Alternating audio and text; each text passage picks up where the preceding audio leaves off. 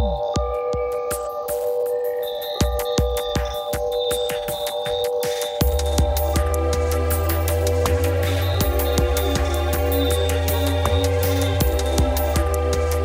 Bonjour et bienvenue sur les podcasts de Ciel et Espace en compagnie de notre invité Jean-Marc Bonnebido. Bonjour. Bonjour. Vous êtes astrophysicien au CEA, le commissariat à l'énergie atomique, et nous allons parler dans ce podcast de la théorie monde, monde M-O-N-D sans eux, euh, une théorie qui euh, fait couler beaucoup d'encre et qui euh, fait appel à un univers dont nous nous débarrassons de la matière sombre, de l'énergie sombre, de la matière noire, de l'énergie noire.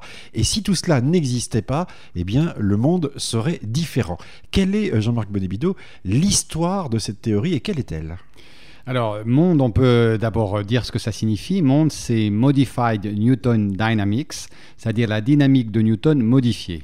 On a tout de suite le cadre, effectivement, il s'agit d'une loi de gravitation modifiée. La loi de Newton, effectivement, nous décrit euh, comment opère la gravitation, et cette théorie propose de la modifier, cette loi.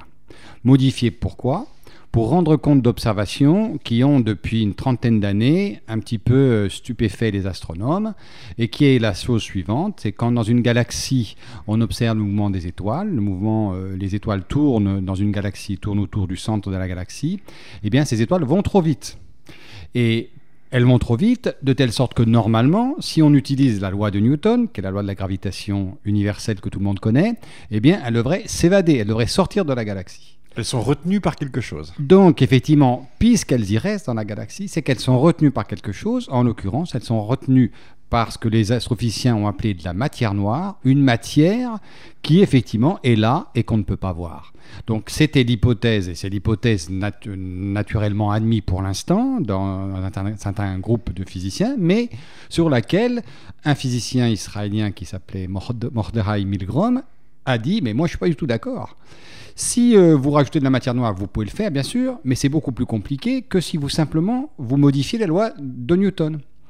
Alors, euh, on revient sur la loi Newton, c'est amusant de, le rappeler. La loi Newton, effectivement, c'est la loi qu'on utilise dans l'astrophysique, parce que même si elle a été remplacée par la suite par la théorie d'Einstein de la relativité générale, la relativité générale n'opère euh, des différences notables que dans des cas très particuliers, quand la vitesse est très élevée, proche de la vitesse de la lumière, ou quand la gravité est très intense. Mais dans le système solaire, dans les galaxies, dans l'univers en général, eh bien, on a tout à fait euh, suffisamment de conditions réunies pour opérer avec la fameuse loi Newton que tout le monde connaît. La loi Newton, elle nous dit quoi?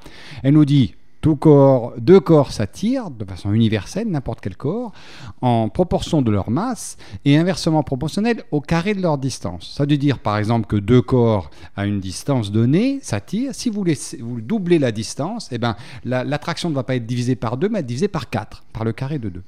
Donc voilà ce que nous dit la loi de Newton. Mais en fait, on peut se poser la question, est-ce qu'on a vérifié cette loi? Bien sûr qu'on l'a vérifié. On l'a vérifié dans certaines conditions. Par exemple, dans le laboratoire, donc dans des, distances qui sont de l'ordre du mètre, du, du, kilomètre, du million de kilomètres, etc. Mais on n'a pas vérifié à très courte distance et à très longue distance. Et ça, c'est un fait qu'effectivement, les physiciens n'ont pas, pu avoir un, laboratoire suffisamment précis pour vérifier dans ces cas-là. Or, effectivement, la distance d'une galaxie par rapport au centre, d'une étoile par rapport au centre de la galaxie est d'une grande distance dans l'univers.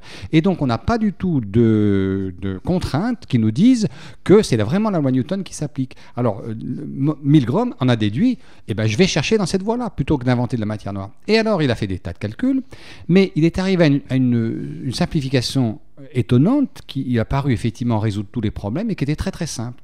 Il s'est aperçu que si... évidemment, il ne peut pas modifier la loi Newton euh, à, des très faibles distances euh, qu'on connaît. Donc il s'est dit, au-delà d'une certaine distance, on peut imaginer que la loi Newton ne soit pas dans cette dépendance en 1 sur R2, comme en carré de distance, mais devienne une, dépendance en 1 sur R à l'inverse de distance. Donc tout d'un coup, la, gravitation diminuerait moins vite quand on écarte les masses au bout d'un certain temps. Et avec cette seule euh, hypothèse-là, qui était très très économique en, en termes de physiciens, il a tout d'un coup réussi à expliquer le mouvement des étoiles dans les, dans les galaxies. Il n'y avait plus besoin de matière noire. Alors ça a été formulé, cette hypothèse, en 1983.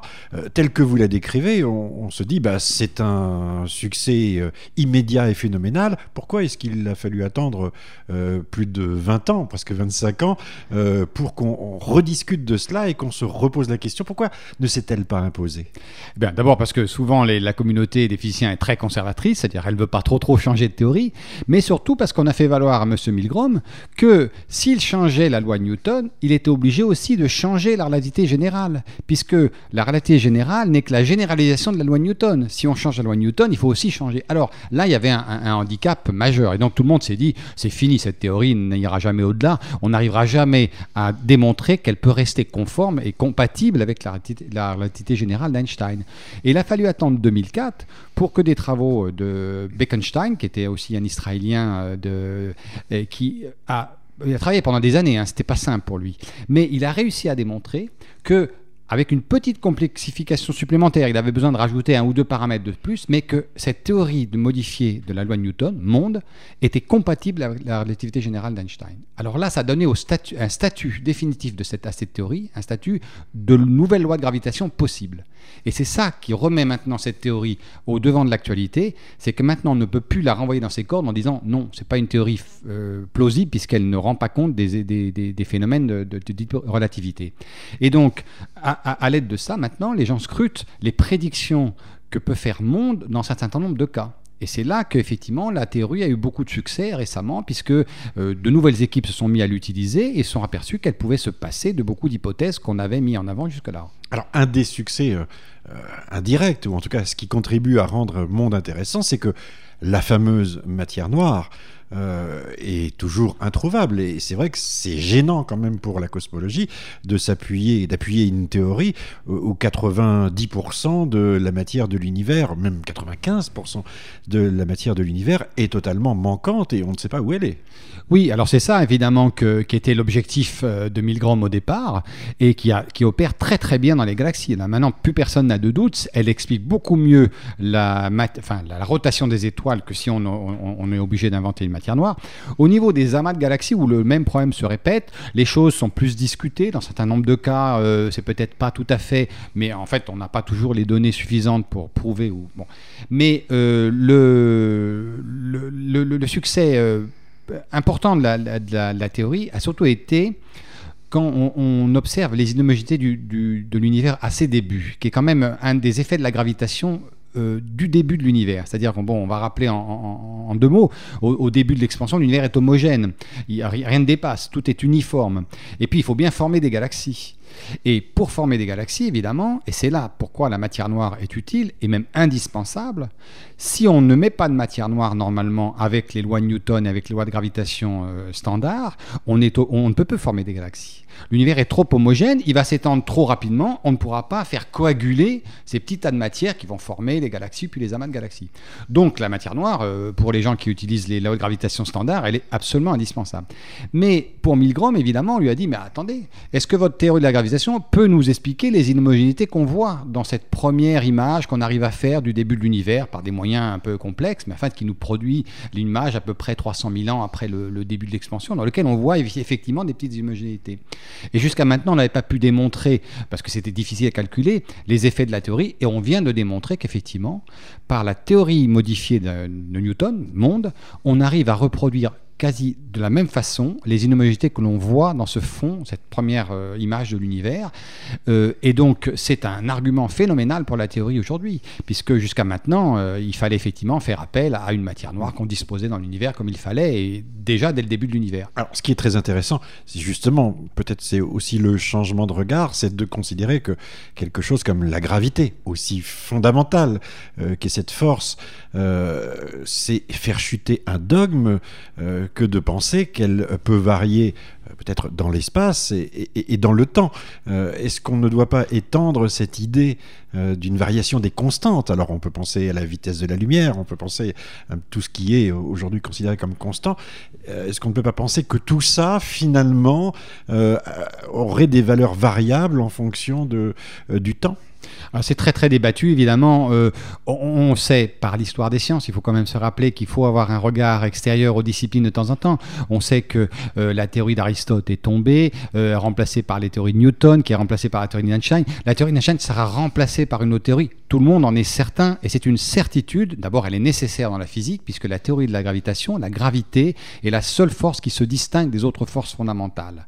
Donc, il y a depuis longtemps un effort de tous les physiciens et astrophysiciens de réunir les quatre forces, donc les trois qui sont déjà réunis dans une théorie euh, unifiée des forces, et la quatrième qui reste en dehors dans, une, même et globale théorie.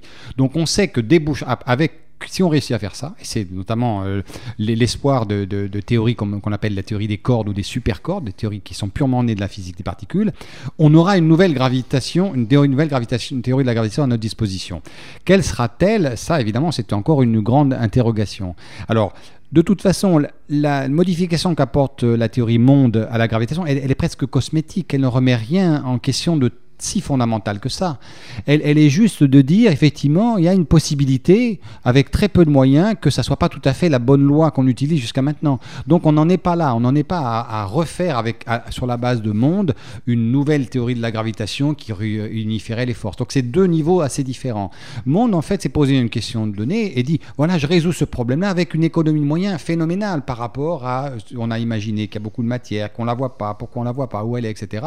Non, moi je dis, ça se, ça se prédit très facilement. Simplement, c'est la loi qui est légèrement fausse. Donc en fait, on n'est pas tout à fait sur les mêmes niveaux. Monde est un, on pourrait appeler ça comme un peu, euh, on va dire la modification de, Copernic par rapport euh, au mouvement des planètes. Vous voyez cette espèce de, modification qui n'a pas encore remis tout en question, si vous voulez. Est-ce qu'il y a des observations aujourd'hui qui euh, permettraient de valider cette hypothèse d'une variation de la gravité Des observations vraiment qui des faits incontestables Alors déjà, on cherche pour distinguer euh, le succès, euh, je parlais tout à l'heure de, reproduire les homogénéités de départ de l'univers, il y a des petites différences entre si on met de la matière noire, on se met la, gravité modifiée, et ça c'est le satellite Planck qui va refaire une nouvelle carte de, ce fond de, l'univers, qui va euh, décoller au début de 2007, qui va nous fournir la réponse. Là, on va pouvoir comparer et on pourra distinguer l'hypothèse de l'autre, du moins on l'estime que ça sera possible.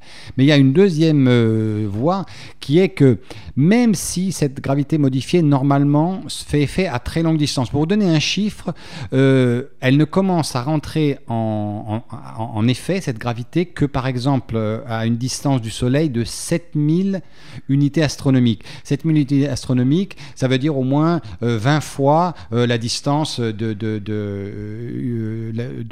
Soleil, la plus, la plus lointaine planète Pluton. Donc c'est assez loin. Mais en fait, on considère quand même que il pourrait y avoir des petits effets annexes qui soient déjà visibles dans le système solaire. Alors, un, des effets qui a fasciné depuis un certain temps les, physiciens et astrophysiciens, c'est l'effet qui est sur le mouvement de la, petite, la petite sonde pionnière 10 et 11, elles étaient deux, c'est les plus anciennes sondes qui ont été envoyées et qui ont dépassé euh, les plus grandes distances dans, le système solaire.